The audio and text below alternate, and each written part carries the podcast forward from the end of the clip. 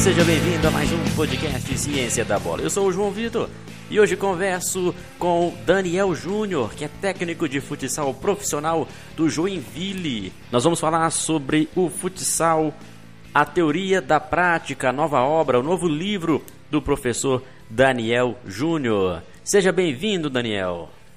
Eu te agradeço pelo convite, desde já, né? Te agradecendo aí por participar do, desse, dessa live. Acho que é um prazer estar por aqui. Sigo você no Instagram e, e, vejo que tem muito conteúdo de qualidade, alguns até que a gente replica um pouco no dia a dia, eu pego uma ideia diferente, cara. Então, é, o benefício para a modalidade é enorme.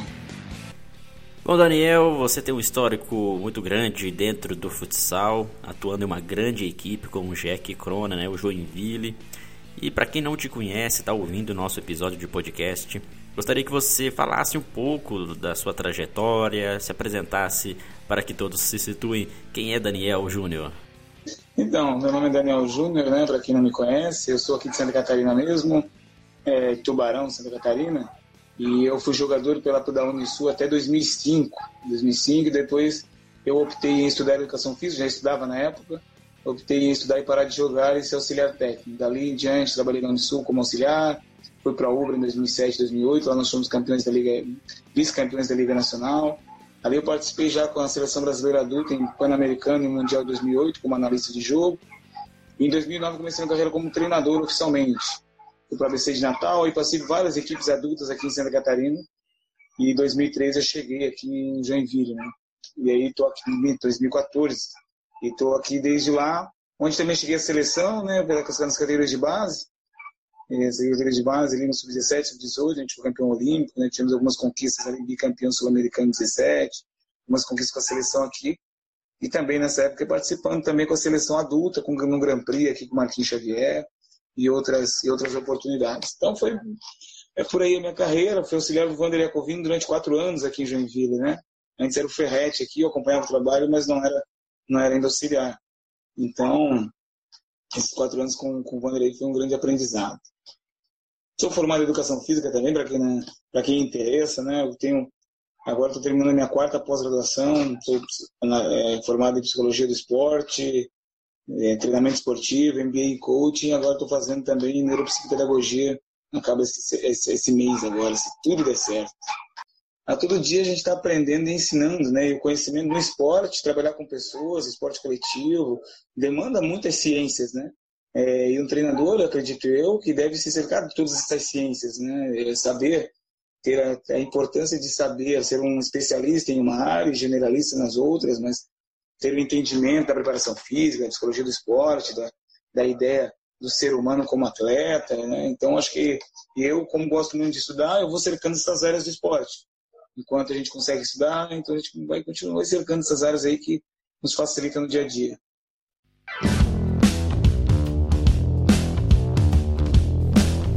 E esse é o diferencial de um bom profissional. Por mais que a gente trabalhe com esporte, atue no esporte e o esporte não é uma ciência exata, desfruta de várias outras ciências que dão suporte para que um bom profissional possa desempenhar uh, o seu papel ali como treinador ou como qualquer outro profissional dentro do futsal e até mesmo do futebol.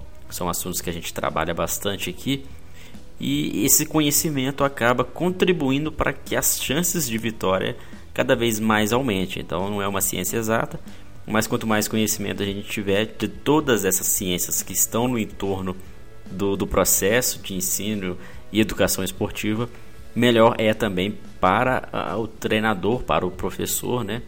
E para toda a modalidade. É, então, essa, nessa, existe um, uma. É, no, vou dizer no, no, no Brasil, mas existem alguns, alguns preconceitos que vêm sendo quebrados em relação ao esporte, né? Então, ex-jogadores que não podem ser nunca treinadores, ou a gente vê ex-jogadores aí estudando, né, estudando, buscando conhecimento e sendo tão bons treinadores quanto outros que não foram. É, existe um, um, preconceito em relação a uma preconcepção né, de que só os práticos conseguem, conseguem ser treinadores, não os teóricos, né? E, então, os paradigmas vêm sendo quebrados ao longo do, do tempo. E a busca por esses saberes todos não está inserido em tirar os profissionais das demais áreas. Pelo contrário, né? assim a gente realmente saber do todo para poder fazer a gestão das pessoas de uma forma mais adequada, e inclusive trazer outros profissionais para fazerem parte da comissão técnica, nos casos dos psicólogos de esporte, que precisam ter mais inseridos, os, os, os preparadores físicos, né, que, que geralmente sempre estão, agora também a necessidade dos analistas de jogo, se, se possível, né, a gente sabe que também na estrutura de uma equipe não é tão barato assim, mas é necessário.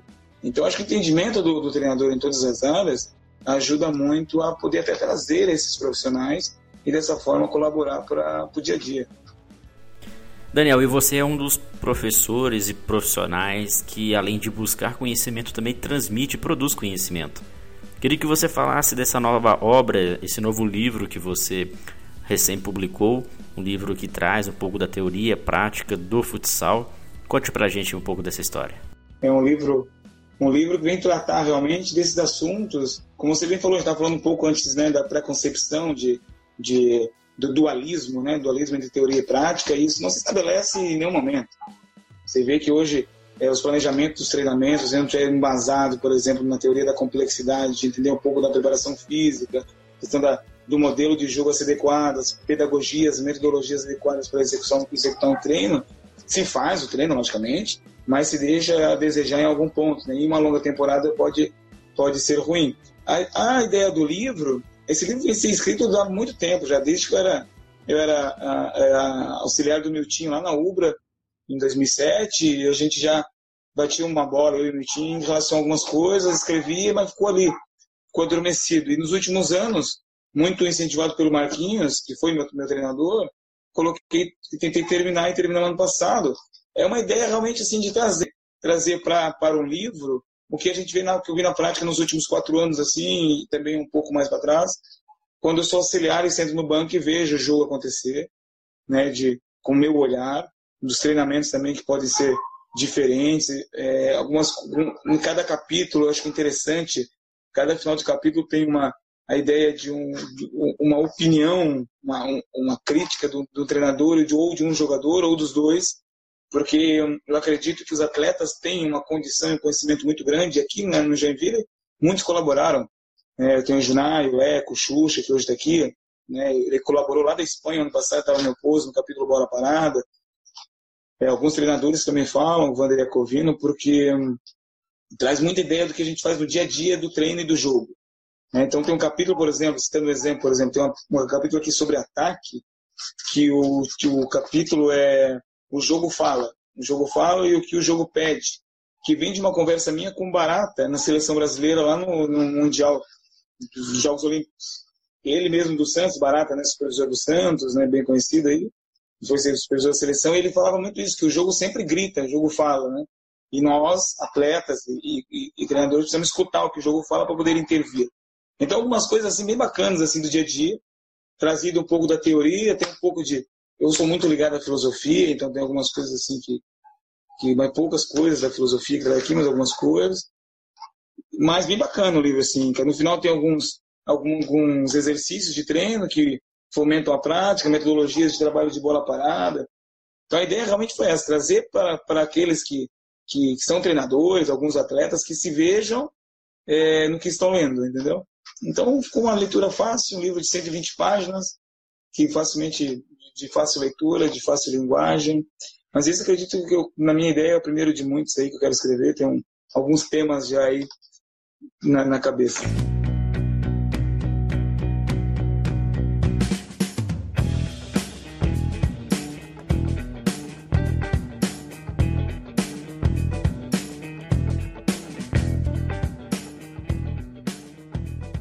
Uma, é uma uma, uma briga, assim, não briga, a palavra não é briga, mas eu sempre falo isso com, já falei isso com o Ferretti, eu falava com o Miltinho na Ubra, eu digo os, os grandes treinadores da, do Brasil, né, que a gente vê, tem o PC de Oliveira, é, eu acredito, assim, que eles poderiam é, deixar, sabe, deixar um legado em termos de livro para aqueles que, que ou para mim, para outros treinadores que têm a curiosidade de saber o quão geniais eles são numa obra, né, nós tivemos agora do Marquinhos Xavier, né, que vem fazendo esse trabalho aí bonito em relação ao futsal brasileiro, é, e outros treinadores poderiam fazer também para deixar, porque é difícil, né? A gente saber o que eles pensam, eles são geniais, nem todos conseguem acompanhar, mesmo que eles façam muitos cursos, é, às vezes não são possíveis, é possível de ter, de, de ouvi-los, de, de ter as suas experiências. Então o livro deixa eternizados alguns conhecimentos, né? ainda que não todos. Mas, de novo, se o Ferretti for escrever um livro, ele vai escrever umas cinco bíblias, né? Mas pelo menos um só já seria bom para nós, né? Que fica aí um legado de um, de um sensacional cara, né? Que tem ideias e tem um trabalho magnífico. Daniel, vamos falar um pouco sobre a psicologia. Você é um estudioso da psicologia do esporte e até que ponto isso pode contribuir e quanto você aplica desse conhecimento da psicologia nas suas equipes? Eu, a minha leitura é muito voltada à filosofia, comportamento humano e psicologia do esporte, como o professor mencionou. Eu não consigo separar é, eu não consigo separar o atleta do ser humano, sabe? Eu não consigo entender o atleta diferente da pessoa que entra na quadra e daquela pessoa que sai. Então, as minhas leituras são muito voltadas ao comportamento humano e, e, e filosofia. E para mim é importantíssimo você compreender, por exemplo, no comportamento humano, é, a, a, historicidade de, de, do ser humano. Né? Por exemplo, em relação a foco, a atenção, a concentração, se nós olharmos um pouco para trás, até escrevi um pouquinho sobre isso hoje, é, o ser humano não foi, o cérebro humano não foi criado para ser atento, né? em virtude da sua historicidade, foi criado para estar desatento para, para fuga, quando ainda quando ainda no cérebro primitivo. Né? E hoje é tão difícil ter foco. E começa a entender algumas coisas que acontecem. Né? A psicologia do esporte trabalha muito com estresse, com com ansiedade pré-competitiva, tivemos uma, eu tive uma grande oportunidade de trabalhar com a professora Alessandra Dutra no Comitê Olímpico Brasileiro, que nos trouxe uma abordagem da psicologia do esporte fantástica, muito diferente da nossa ideia, da nossa ideia no Brasil, da psicologia combativa, que faz com que a gente trabalhe mais com ser melhor e ser excelente e não a, e a justificativa do erro. Hoje tratávamos muito isso no treino, por exemplo, né? uma bola que um atleta nosso errou, que se pune demais pelo erro, e o erro é apenas uma parte do trabalho. Então, essa compreensão do ser humano em termos de psicologia do esporte, as emoções que traz, as a questão da inteligência emocional, quantos atletas que a gente vê que em determinado lance, né, perde a cabeça, toma um cartão vermelho, toma um cartão amarelo por uma bola no lateral que saiu. Então, essa compreensão da, das emoções, por exemplo, é fato. Que ela é interveniente na performance do atleta é outro fato. Então, é, é, essa é a importância que eu dou para as minhas leituras em relação ao comportamento humano, psicologia do esporte. Como eu fiz MBA Coach, eu quis estudar um pouco mais ainda, principalmente em relação aos Jogos Olímpicos do ano passado, porque trabalhar com jovens não é, não é muito fácil. Com os adultos um pouco mais fácil, porque tem umas, algumas, algumas coisas bastante definidas já. Então, esse é o meu entendimento, assim, sabe? Eu não consigo separar é, nem caixinhas, é, o ser humano, depois o atleta, daqui um pouco a preparação física, a preparação técnica, tática, a fisiologia, a psicologia, é, a questão social. Eu não consigo separar, assim, sabe? Por isso que eu gosto muito da teoria da complexidade e aí as coisas vão um pouco mais à frente. Daniel, vamos falar agora de um outro assunto bem interessante. Muitas pessoas perguntam sobre isso, principalmente quem já está ali trabalhando nas categorias de base e tem dificuldade na organização ali do, da periodização de treinamento desde o início da temporada, na criação do modelo de jogo, como é periodizado os treinamentos de acordo também com as competições que serão disputadas durante o ano. Você poderia citar para a gente como que você trabalha, qual é o seu formato de periodização e quais são o, os papéis dos profissionais da comissão técnica dentro da, da criação do modelo de jogo? Comissão técnica de excelência, assim, sabe? Nosso preparador físico, João Carlos Romano, né, o pessoal deve conhecer. Temos aí um auxiliar de preparação física muito bom, que é o Lucas Plug. Nós temos o fisioterapeuta nosso, que é o Edson. Né? Então a gente é, tem uma comissão, uma comissão técnica muito boa. E eu gosto, como te falei antes, da teoria da complexidade, então a gente fez estava fazendo trabalho conjunto. Então, parte, algumas coisas da periodização tática, como o entendimento do morfociclo padrão, mas não a utilização dele como um todo. É, nós utilizamos uma, uma, uma pré-temporada de predominância física, assim, de 60% e 40% já com bola, mas os meus trabalhos com bola que eu estou executando tem muita ligação com a parte física, sabe? Então, a predominância até agora, que acaba agora nessa sexta-feira de carnaval, nossa pré-temporada, nós já estamos com a quarta semana. É, desde a segunda semana a gente trabalha com bola. No entanto, é, o enfoque dos trabalhos com bola até até, até sexta-feira, sábado, né? Hoje a gente já tem uma parte mais tática, assim. Ela tem como entendimento a parte a parte física. Então, por exemplo, um dia que a gente vai trabalhar, o dia que vai trabalhar é, resistência anaeróbia, o trabalho nosso de quadra vai ser voltado à parte de contra-ataques e marcação de retorno, com altas velocidades e com, com tempo com tempo ideal. Então, a gente fez uma preparação física, uma pré-temporada muito baseada na preparação física, no entanto, com a bola complementando a parte física. Sabe? Então, eu tenho bem isso em mente. Nós temos também nossas. Nós trabalhamos muito com a questão das cargas, né, do trimp, do, da carga interna de treinamento. Temos a participação direta do, do fisioterapeuta fazendo as avaliações musculares ao longo da temporada. Então, os atletas geralmente chegam aí 40 minutos antes para fazer toda a parte muscular ali de, de, pré, de pré-treino. Nós temos os controles da questão do repouso, do PSR, da PSR, do Borg, da dor. E com, esse, com, essas, com, essas, com esses controles de treinamento, a gente, eu tenho o costume de fazer o meu programa de treinamento da semana no domingo. Né? Eu e o João, João Romano, a gente vê as cargas de volume e intensidade para que chegue dentro do, do, dessa carga interna de treinamento individual e no final da semana também, né? Então a gente vem batendo uma bola, assim, sabe? Eu e o João controlando os volumes de, de tempo de trabalho e da intensidade para que não gere lesão. Né? Junto com a, com, a, com a PCR de repouso, a percepção subjetiva de esforço e a dor, a gente consegue ao longo da semana, todo final de dia, a gente pega aí o, a carga interna de treinamento e já vê se há né, de adequação da carga de amanhã. Mas as coisas vêm funcionando muito bem, assim, sabe, nesse sentido.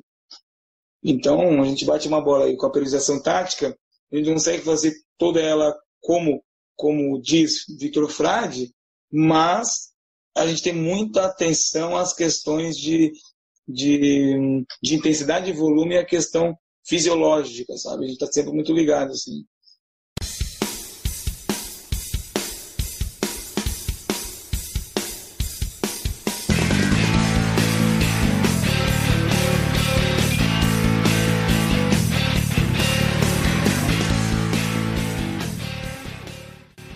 Eu acredito, eu acredito, João, que o, é, que o quem quer iniciar no futsal como técnico, né, deve, deve passar por auxiliar, sabe? deve encontrar alguém que, que se identifique para poder olhar, observar, concordar com algumas coisas, discordar com outras, é, para que possa daqui a pouco formar o seu trabalho. É, aliado a isso, aliado a isso, a academia nos ajuda muito. Acho que não tem mais hoje é, como, como continuar sem estudar. Hoje a formação continuada, aí você vê hoje tem pós-graduações. Primeiro, realmente a academia né, nos ajuda muito. Nós temos várias pós-graduações, hoje, como você mesmo falou, hoje o número, a quantidade de cursos existentes são inúmeros, né? É, a internet nos ajuda muito nisso, então começar como auxiliar é fundamental no meu entendimento, que você começa ali a formar a sua a sua a sua prática, né? Você começa ali a poder um pouco concordar, discordar de algumas coisas e passa temporadas aí vendo muitas coisas. Se conseguir ser auxiliar e ainda treinador de umas categorias de base, onde você pode exercitar aquilo que, que tu pensas, ainda melhor ainda.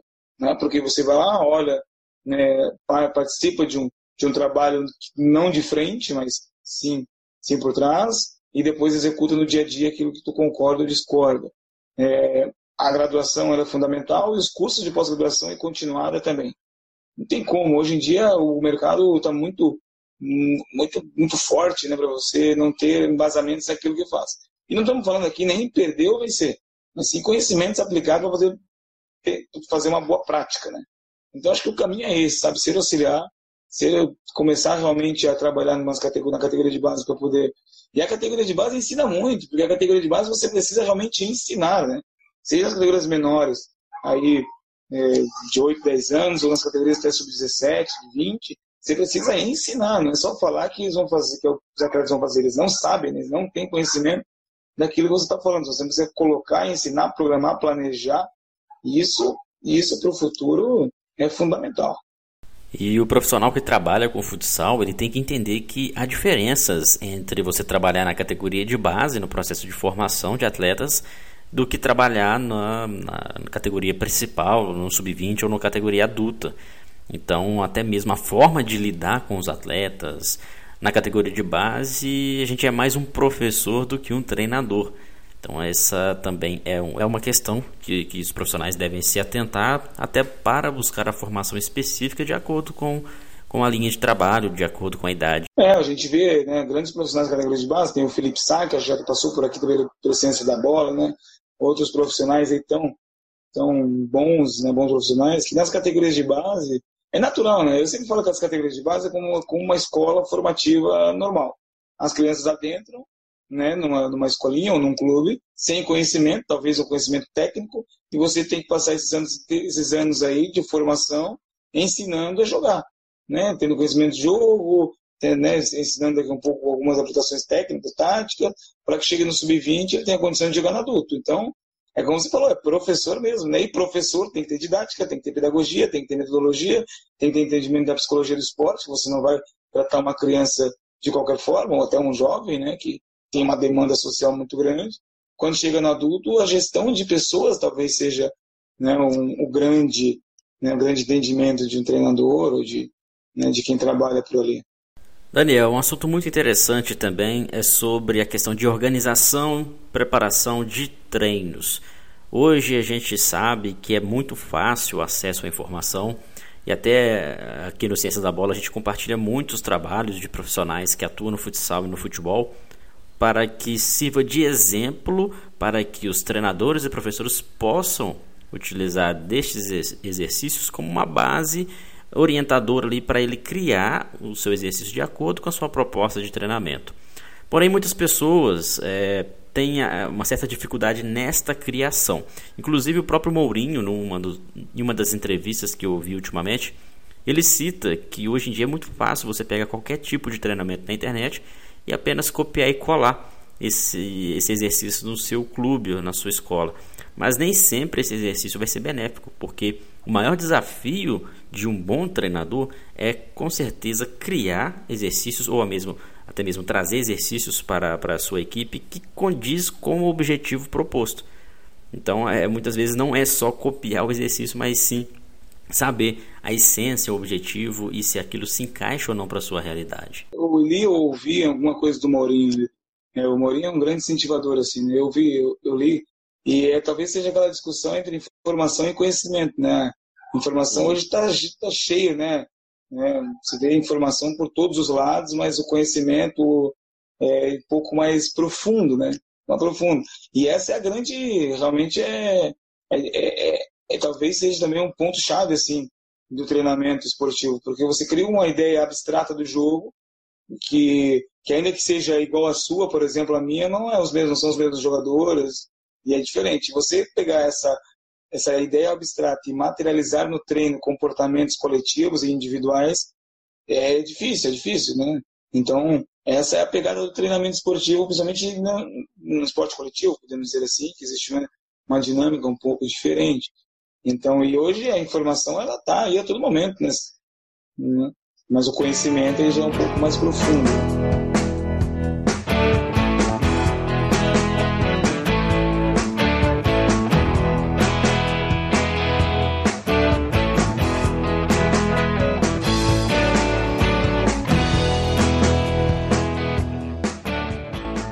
Para a gente exemplificar melhor como funciona a sua organização de trabalho, como que você aplica o modelo de jogo em suas equipes de futsal, como que você organiza a questão dos princípios, né, a essência mesmo do, dos clubes onde você trabalha, como que é essa organização? Eu, eu tenho, eu, eu nas férias, eu nas férias de agora né, de dezembro, janeiro, eu montei um modelo de jogo, aquilo que eu acredito seja adequado aos nossos atletas. Nós, em, em novembro, dezembro, dezembro, contratamos alguns atletas com algumas características técnicas, né? Eu entendo que meu modelo de jogo precisa atender as características técnicas dos atletas que foram contratados, né? Porque adulto eu não vou conseguir, não é que não vou conseguir, mas eu prefiro adequar o modelo de jogo às características deles. Né? Então, o meu modelo de jogo criado para este ano, que não necessariamente serão para os anos anteriores ou foram para os anos é, anteriores ao sub-20, ou nem, não necessariamente serão os anos posteriores, desculpa, é, para esse ano, com, esse, com esses atletas. E aí a gente, eu montei um modelo de jogo para atender as, as características desses atletas, tanto ofensivo quanto defensivo e bolas paradas e transições. É, então já em janeiro, uma, uma coisa que eu sempre fiz né, nas categorias de base, os meus modelos de jogo e a gente, eu transmito para eles via WhatsApp, via, via com, com PDF, tal ideia do jogo, né? Agora materializado em treinamento. E, e ficou, tá, tá, tá, sendo assim, e e aí a construção, né? Quando você tem uma ideia geral e abstrata do modelo de jogo, quebramos essa ideia em, em, em exercícios práticos, né? Para que seja exercitado depois no seu completo. E tá bacana, tá legal. Entendimento dos atletas é muito legal, atletas inteligentes, né? Fica um pouco mais fácil. Nós conseguimos, né? Eu, nós conseguimos formar uma equipe de acordo com o que a gente queria, né? É, nós nos reunimos e, e, criamos uma identidade daquilo que o JEC hoje acredita ser uma identidade confortável para nós. Né? E, aí a característica dos atletas. Dentro dessa identidade, eu acho que é injusto nós contratarmos atletas com determinadas características e fazer ele jogar totalmente diferente. Né? Não tem sentido contratar um atleta, até porque eu vejo que as, as questões táticas do jogo é, sempre resultará em ações técnicas. Né? Como toda profissão, as ferramentas são as técnicas. Né? Então, é mais ou menos assim. Então, no livro tem isso, né? Essa, é, o ato tático é a materialização das técnicas, né? do ato pensado vai reformular num ato motor técnico. Então, a gente tentou formar um, um, um modelo de jogo né? voltado às características dos, dos atletas que a gente tem hoje aqui.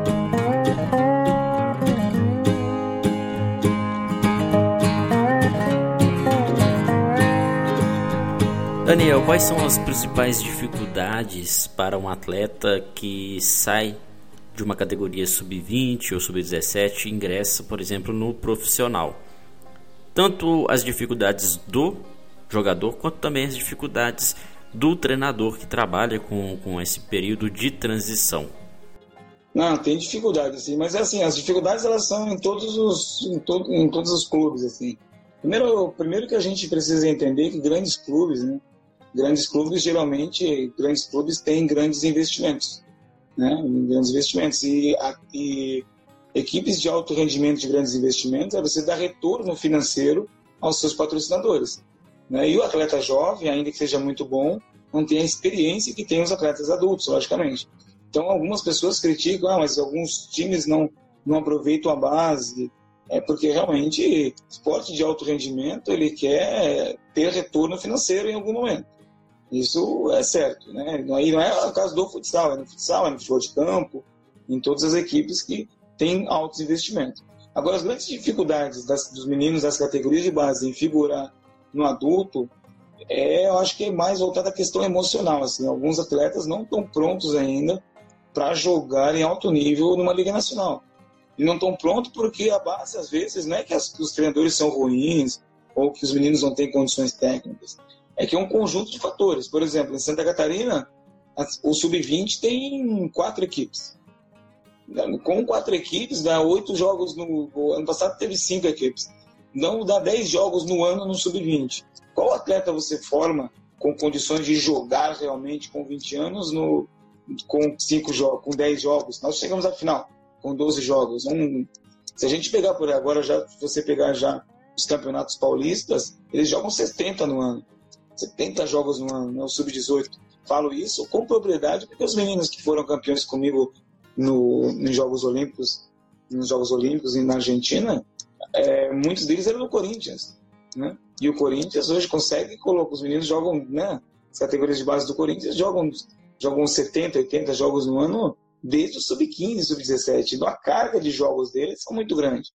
E a carga, e para a gente trabalhar em termos emocionais é necessário ter jogo jogo ajuda, né, auxilia a essa formação.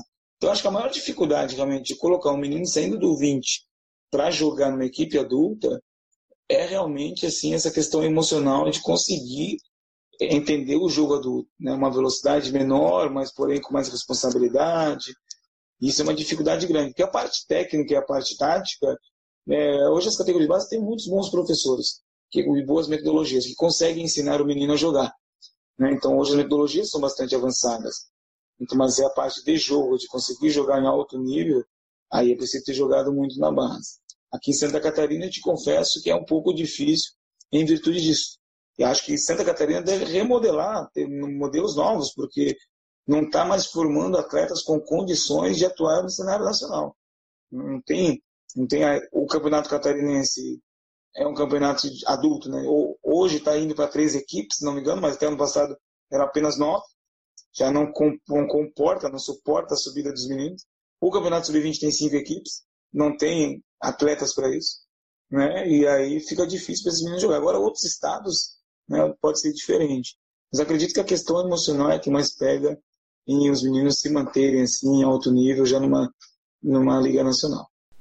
Com certeza, Daniel. Inclusive, é uma realidade também em outros estados. Muitas vezes os clubes de futsal, eles trabalham ali na categoria de base, mas poucos atletas vão ingressar na equipe profissional deste mesmo clube, ou porque o clube não tem uma categoria profissional, ou porque há também uma forte influência do futebol de campo, onde muitos atletas participam do futsal, mas em certos momentos, por influência de empresários, ou até mesmo se for um clube de futebol que utiliza o futsal como processo de formação, muitos atletas vão para o futebol. E essa dificuldade de, de transição no futsal também se deve, além desses fatores, a, pouca prática durante esse período, durante ali o sub-15, o sub-17, que são ah, idades consideradas de especialização direta na modalidade. Você vê, você vê que assim é uma complexidade mesmo, como tu falou, né? Porque também não se pode não se pode esquecer que a geração de hoje não é a mesma geração de antigamente, né?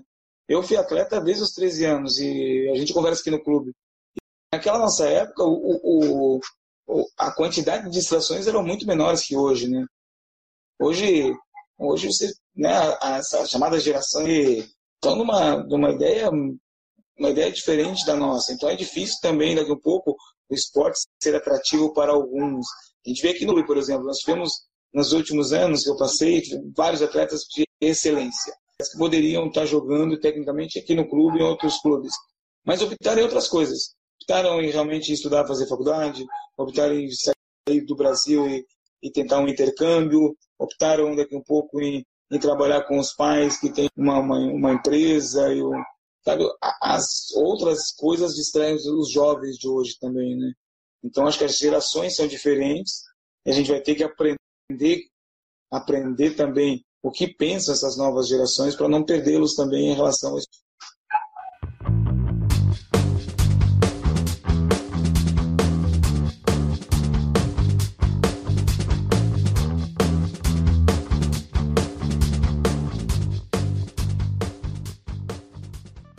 Eu, acredito, eu acredito, eu falo nos cursos onde eu vou, que, que nós precisamos entender de metodologias. Né? E não precisamos ser catequista, né? catequizar apenas em uma determinada metodologia e seguir ela apenas de uma forma. Eu tenho muito isso para mim, porque quando a gente vai, eu para mim, vou te falar que fica um pouco mais fácil no, no, de aplicação de treinamento global de jogos condicionados ou outros, porque geralmente quando chega aqui em Joinville os atletas, eles têm uma condição técnica melhor. Mas eu também, em 2012, quando eu estava em Capivari de Baixo, eu, eu fui para treinar uma equipe adulta e a, e a prefeitura tirou a verba, nós tivemos que fazer um sub-20. E um sub-20 de, de escolinha, de peladão, onde a gente começou com as mesmas ideias de treinamento global, de, de jogos condicionados, adaptados, de jogos cognitivos, e não alcançava, os meninos não alcançavam. E você precisa fazer o teu time jogar. Como é que faz? Segue nessa teoria um pouco mais né, moderna e moderna ou você vai para o analítico? Então, de acordo com o que você tem, né, você precisa formar aquele, aquela criança ou aquele atleta consiga ter boa performance. Acho que esse é o ponto, ter boa performance, individual e coletiva. Então, o método, o método analítico eu não condeno de forma alguma dos meninos categorias de base. Eu acho que há formas diferentes de, de, de fazer o treinamento que se torna mais atrativo para a criança, logicamente. Mas algumas correções, não há nada por que não fazer analítico. Eu não, não condeno quem faz. Acho que em determinado momento é possível de ser feito. Talvez a, o ano inteiro, claro que não, porque vai, acho que a condição técnica vai se aprimorando e você consiga colocar algumas coisas mais. No adulto, te confesso que é difícil fazer, fazer. A gente trabalha mais em jogos condicionados, adaptados, é, jogos um pouco mais inteligentes, digamos assim, mais voltados ao jogo, ao modelo de jogo. Mas nas categorias de base menor, é, eu não condeno quem faça, acho que em algum momento é necessário fazer sim. No adulto é um pouco mais difícil, principalmente em, em atletas de nível nacional, como a gente tem aqui, níveis internacional, porque tem a técnica já refinada ao longo da sua trajetória. Né?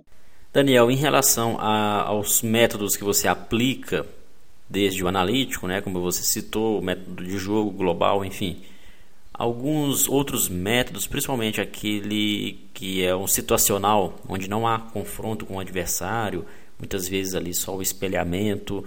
Isso também cabe a ser utilizado no profissional? Você chega a utilizar métodos como este?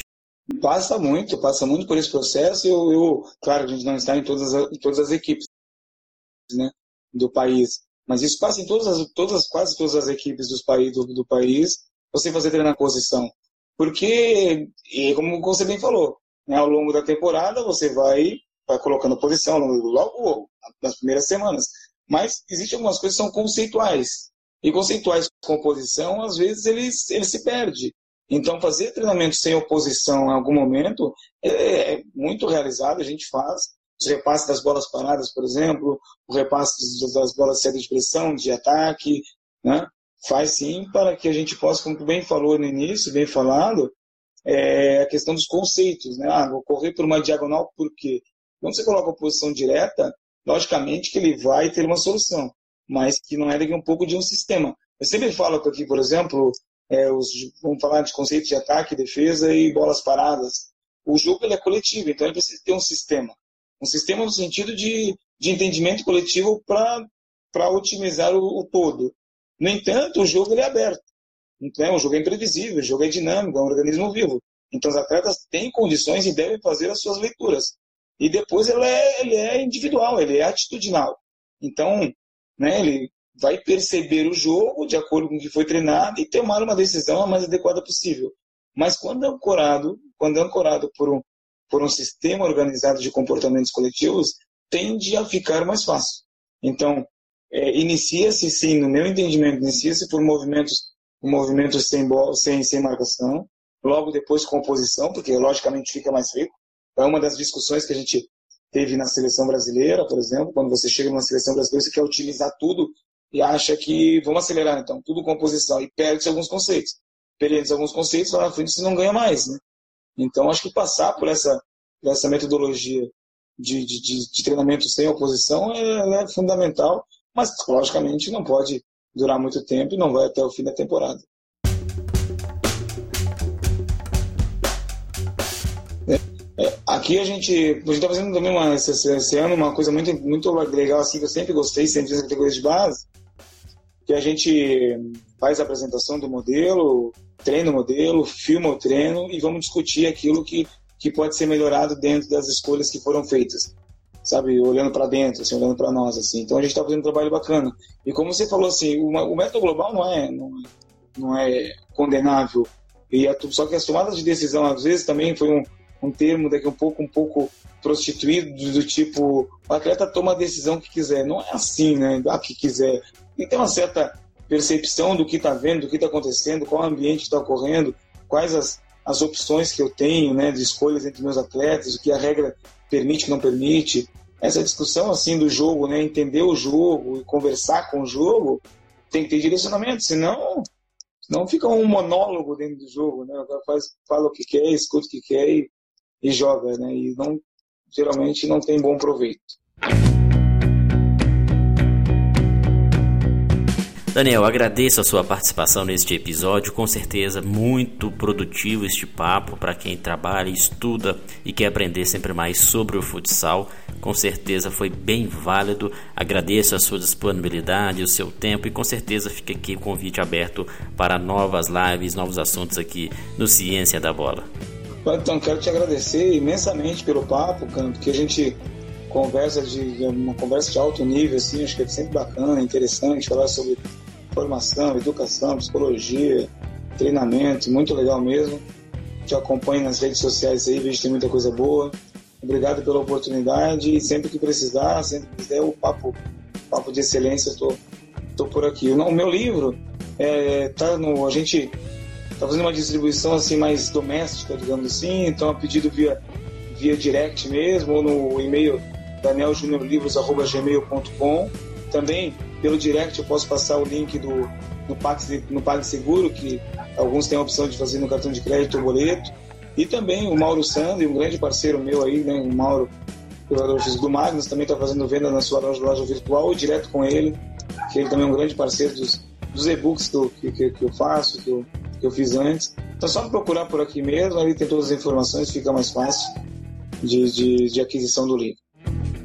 E este foi mais um episódio do podcast Ciência da Bola. Obrigado pelo carinho da sua audiência e continue ouvindo os nossos episódios e acompanhando o nosso trabalho nas redes sociais, Instagram, Facebook, Twitter e o nosso canal no YouTube. Acesse o nosso site e confira também os nossos cursos cienciadabola.com.br. Grande abraço e até o próximo episódio.